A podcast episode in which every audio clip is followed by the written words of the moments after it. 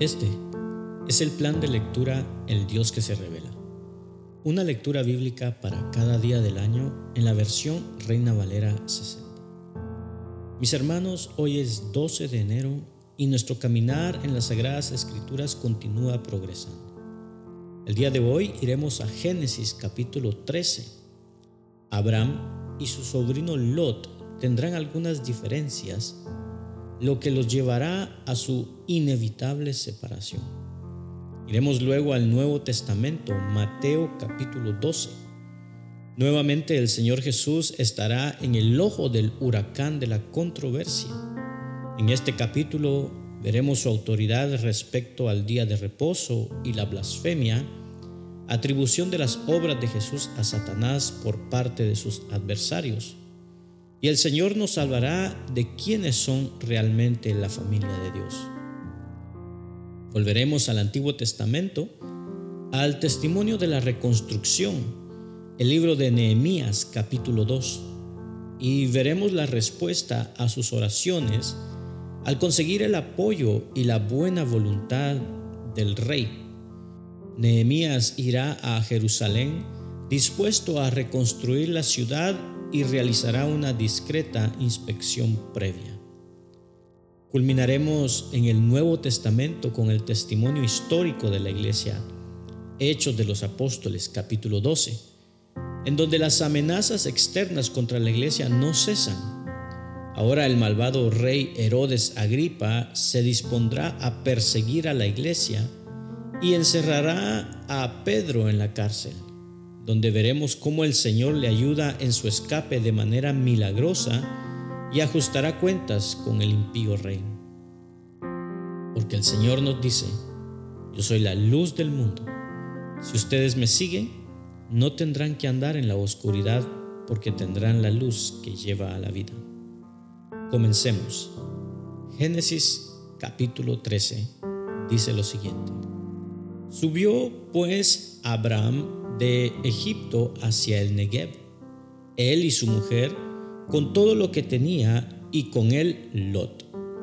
Y Abraham era riquísimo en ganado, en plata y en oro, y volvió por sus jornadas desde el Negev hacia Betel, hasta el lugar donde había estado antes su tienda entre Betel y Ai, al lugar del altar que había hecho ahí antes, e invocó allí Abraham el nombre de Jehová. También Lot que andaba con Abraham tenía ovejas, vacas y tiendas, y la tierra no era suficiente para que habitasen juntos, pues sus posesiones eran muchas, y no podían morar en un mismo lugar.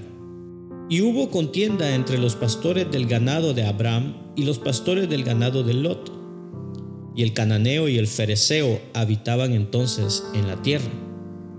Entonces Abraham dijo a Lot, no hay ahora altercado entre nosotros dos, entre mis pastores y los tuyos, porque somos hermanos. ¿No está toda la tierra delante de ti? Yo te ruego que te apartes de mí. Si fueres a la mano izquierda, yo iré a la derecha, y si tú a la derecha, yo iré a la izquierda. Y alzó Lot sus ojos y vio toda la llanura del Jordán, y toda ella era de riego como el huerto de Jehová, como la hierba de Egipto en la dirección de Zoar, antes que destruyese Jehová a Sodoma y a Gomorra. Entonces Lot escogió para sí toda la llanura del Jordán, y se fue Lot hacia el oriente, y se apartaron el uno del otro. Abraham acampó en la tierra de Canaán, en tanto que Lot habitó en las ciudades de la llanura y fue poniendo sus tiendas hasta Sodoma. Mas los hombres de Sodoma eran malos y pecadores contra Jehová en gran manera. Y Jehová dijo a Abraham, después que Lot se apartó de él, Alza ahora tus ojos y mira desde el lugar donde estás hacia el norte y hacia el sur, y al oriente y al occidente. Porque toda la tierra que ves la daré a ti y a tu descendencia para siempre y haré tu descendencia como el polvo de la tierra, que si alguno puede contar el polvo de la tierra, también tu descendencia será contada.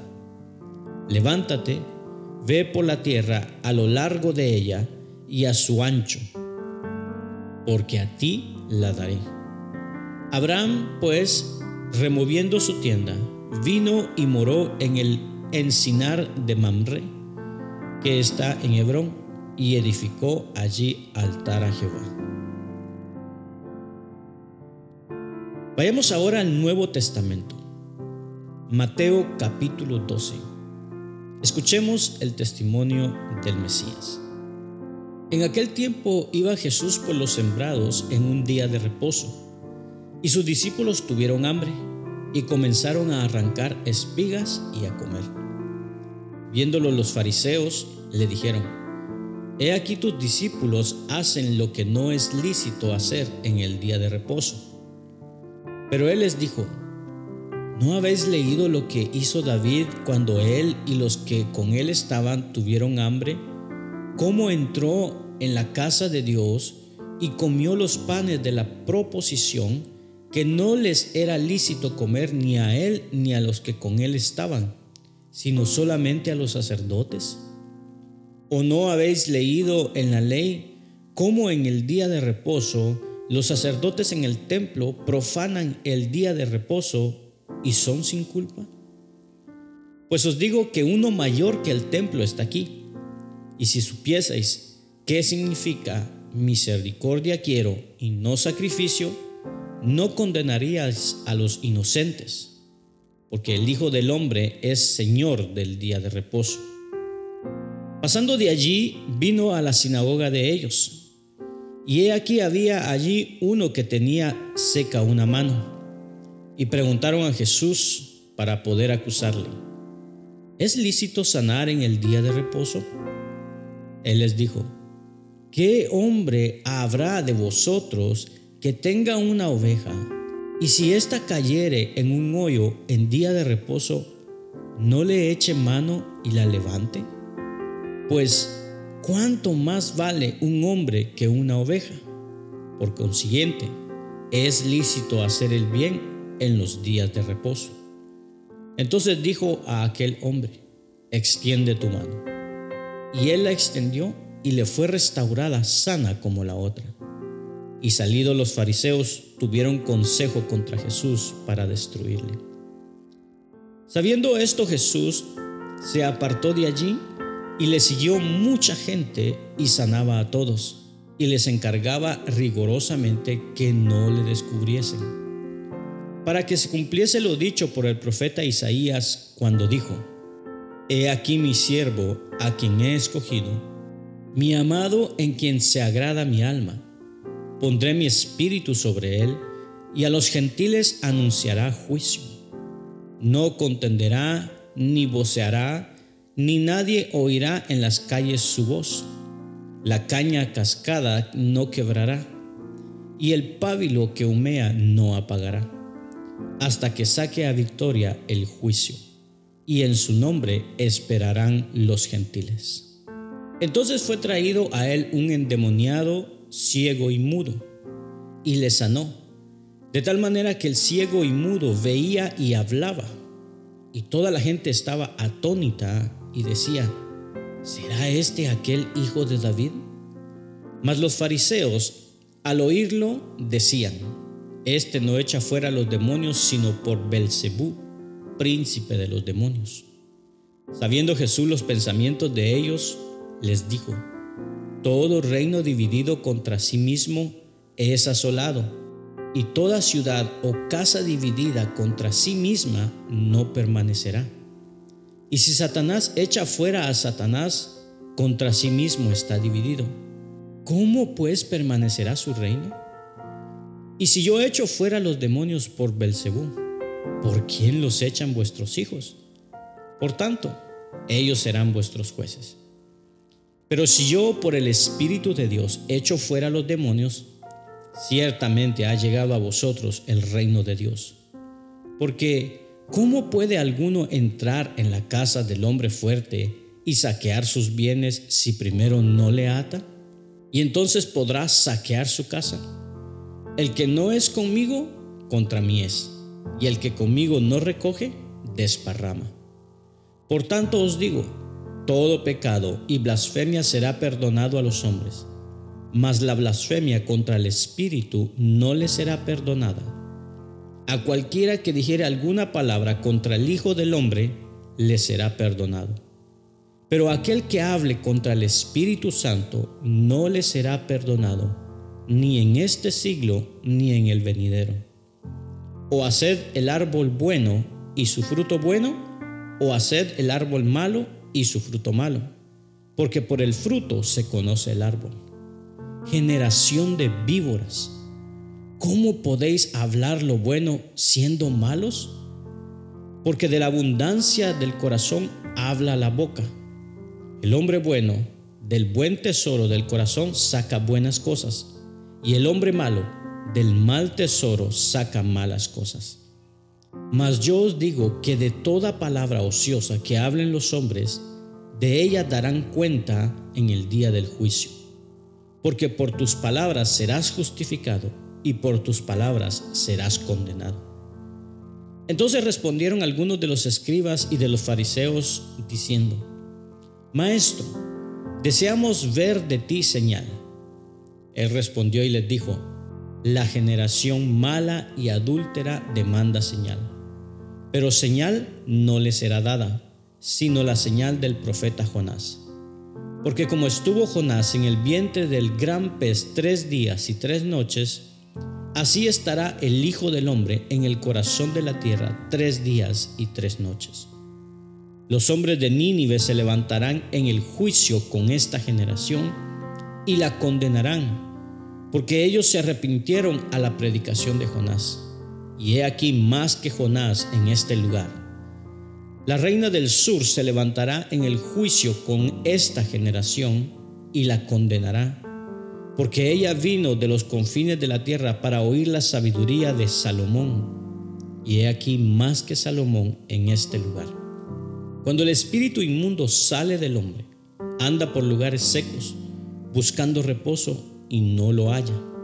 Entonces dice, volveré a mi casa de donde salí, y cuando llega, la haya desocupada, barrida y ordenada. Entonces va y toma consigo otros siete espíritus peores que él, y entrados moran allí. Y el postrer estado de aquel hombre viene a ser peor que el primero. Así también acontecerá a esta mala generación. Mientras él aún hablaba a la gente, he aquí su madre y sus hermanos estaban afuera y le querían hablar. Y le dijo uno, he aquí tu madre y tus hermanos están afuera y te quieren hablar. Respondiendo él al que le decía esto, dijo, ¿quién es mi madre y quiénes son mis hermanos? Y extendiendo su mano hacia sus discípulos, dijo, He aquí mi madre y mis hermanos, porque todo aquel que hace la voluntad de mi Padre que está en los cielos, este es mi hermano y hermana y madre. Regresemos al Antiguo Testamento a Nehemías capítulo 2. Escuchemos el testimonio de la reconstrucción. Sucedió en el mes de Nisan, en el año 20 del rey Artajerjes, que estando ya el vino delante de él, tomé el vino y lo serví al rey. Y como yo no había estado antes triste en su presencia, me dijo el rey, ¿por qué está triste tu rostro?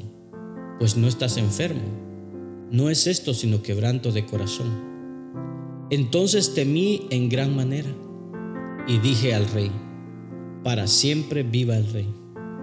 ¿Cómo no estará triste mi rostro cuando la ciudad, casa de los sepulcros de mis padres, está desierta y sus puertas consumidas por el fuego? Me dijo el rey, ¿qué cosa pides? Entonces oré al Dios de los cielos y dije al rey, si le place al rey, y tu siervo ha hallado gracia delante de ti, envíame a Judá, a la ciudad de los sepulcros de mis padres, y la reedificaré. Entonces el rey me dijo, y la reina estaba sentada junto a él, ¿cuánto durará tu viaje ¿y cuándo volverás? Y agradó al rey enviarme después que yo le señalé tiempo. Además dije al rey, si le place al rey, que se me den cartas para los gobernadores al otro lado del río, para que me franqueen el paso hasta que llegue a Judá.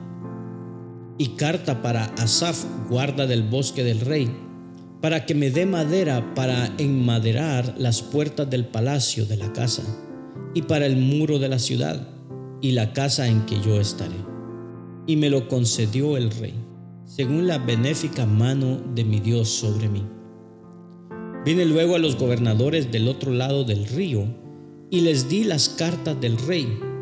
Y el rey envió conmigo capitanes del ejército y gente de a caballo pero oyendo Zambalat, Oronita, y Tobías, el siervo amonita, les disgustó en extremo que viniese alguno para procurar el bien de los hijos de Israel.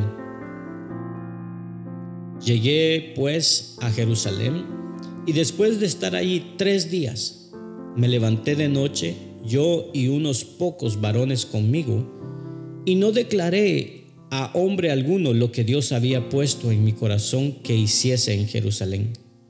Ni había cabalgadura conmigo, excepto la única en que yo cabalgaba. Y salí de noche por la puerta del valle hacia la fuente del dragón y a la puerta del muladar, y observé los muros de Jerusalén que estaban derribados, y sus puertas que estaban consumidas por el fuego. Pasé luego a la puerta de la fuente y al estanque del rey, pero no había lugar donde pasase la cabalgadura en que iba. Y subí de noche por el torrente y observé el muro, y di la vuelta y entré por la puerta del valle y me volví. Y no sabían los oficiales a dónde yo había ido, ni qué había hecho, ni hasta entonces lo había declarado yo a los judíos y sacerdotes, ni a los nobles y oficiales, ni a los demás que hacían la obra. Les dije, pues, vosotros veis el mal en que estamos, que Jerusalén está desierta y sus puertas consumidas por el fuego. Venid y reedifiquemos el muro de Jerusalén, y no estemos más en oprobio. Entonces les declaré cómo la mano de mi Dios había sido buena sobre mí, y asimismo las palabras que el rey me había dicho y dijeron, levantémonos y edifiquemos. Así esforzaron sus manos para bien. Pero cuando lo oyeron Zambalat, Oronita, Tobías el siervo amonita y Gesem el árabe, hicieron escarnio de nosotros y nos despreciaron diciendo, ¿qué es esto que hacéis vosotros? ¿Os rebeláis contra el rey? Y en respuesta les dije, el Dios de los cielos, Él nos prosperará, y nosotros sus siervos nos levantaremos y edificaremos, porque vosotros no tenéis parte ni derecho ni memoria en Jerusalén. Concluimos nuestra lectura el día de hoy en Hechos de los Apóstoles, capítulo 12. Escuchemos el testimonio de la iglesia. En aquel mismo día el rey Herodes echó mano a algunos de la iglesia para matarles y mató a espada a Jacobo, hermano de Juan. Y viendo que esto había agradado a los judíos, procedió a prender también a Pedro. Eran entonces los días de los panes sin levadura, y habiéndole tomado preso, le puso en la cárcel, entregándole a cuatro grupos de cuatro soldados cada uno, para que le custodiasen, y se proponía sacarle al pueblo después de la Pascua. Así que Pedro estaba custodiado en la cárcel, pero la iglesia hacía sin cesar oración a Dios por él. Y cuando Herodes le iba a sacar, aquella misma noche estaba Pedro durmiendo entre dos soldados, sujeto con dos cadenas, y los guardas delante de la puerta custodiaban la cárcel. Y he aquí que se presentó un ángel del Señor, y una luz resplandeció en la cárcel y tocando a Pedro en el costado, le despertó diciendo, levántate pronto. Y las cadenas se le cayeron de las manos. Le dijo el ángel, ciñete y átate las sandalias. Y lo hizo así. Y le dijo, envuélvete en tu manto y sígueme. Y saliendo, le seguía, pero no sabía que era verdad lo que hacía el ángel, sino que pensaba que veía una visión. Habiendo pasado la primera y la segunda guardia, llegaron a la puerta de hierro que daba a la ciudad, la cual se les abrió por sí misma, y salidos pasaron una calle y luego el ángel se apartó de él. Entonces Pedro, volviendo en sí, dijo, Ahora entiendo verdaderamente que el Señor ha enviado su ángel y me ha librado de la mano de Herodes y de todo lo que el pueblo de los judíos esperaba. Y habiendo considerado esto, llegó a casa de María, la madre de Juan, el que tenía por sobrenombre Marcos, donde muchos estaban reunidos orando.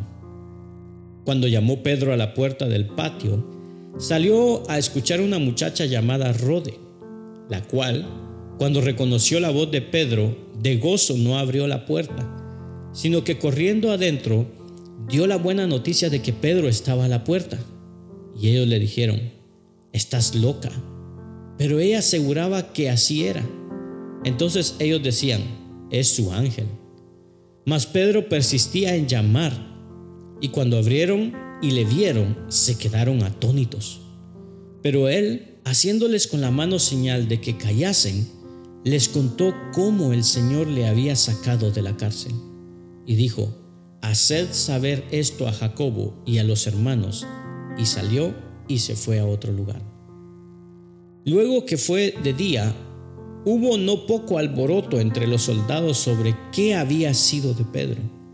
Mas Herodes, habiéndole buscado sin hallarle, después de interrogar a los guardas, ordenó llevarlos a la muerte. Después descendió de Judea a Cesarea y se quedó allí.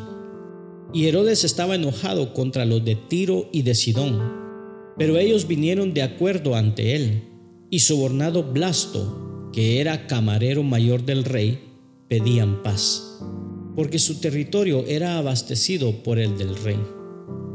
Y un día señalado, Herodes, vestido de ropas reales, se sentó en el tribunal y les arengó. Y el pueblo aclamaba gritando, voz de Dios y no de hombre. Al momento un ángel del Señor le hirió, por cuanto no dio la gloria a Dios y expiró comido de gusanos. Pero la palabra del Señor crecía y se multiplicaba. Y Bernabé y Saulo, cumplido su servicio, volvieron de Jerusalén, llevando también consigo a Juan, el que tenía por sobrenombre Marcos. Gracias por acompañarnos en la lectura de hoy. Este es el plan de lectura El Dios que se revela una lectura bíblica para cada día del año en la versión Reina Valera 60. Esperamos que haya sido de bendición para tu vida. Comparte este mensaje con tus amigos y familiares. Acompáñanos el día de mañana. Suscríbete a nuestras redes sociales. Ten un gran día, ánimo y adelante. Y recuerda, ser de bendición en donde quiera que estemos es el propósito de Dios por el cual nacimos.